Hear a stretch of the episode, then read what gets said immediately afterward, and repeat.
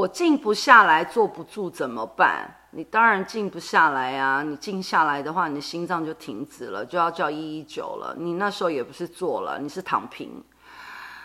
每天让自己练习十五分钟的静坐，其实很简单的。参加我们善待静坐班，就会告诉你这十五分钟有五大步骤。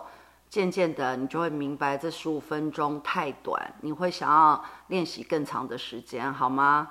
所以静坐不要求快，要求什么神通？静不下来，坐不住，一开始都是正常的，你没有和别人不同。谢谢大家，母娘慈悲，众生平等。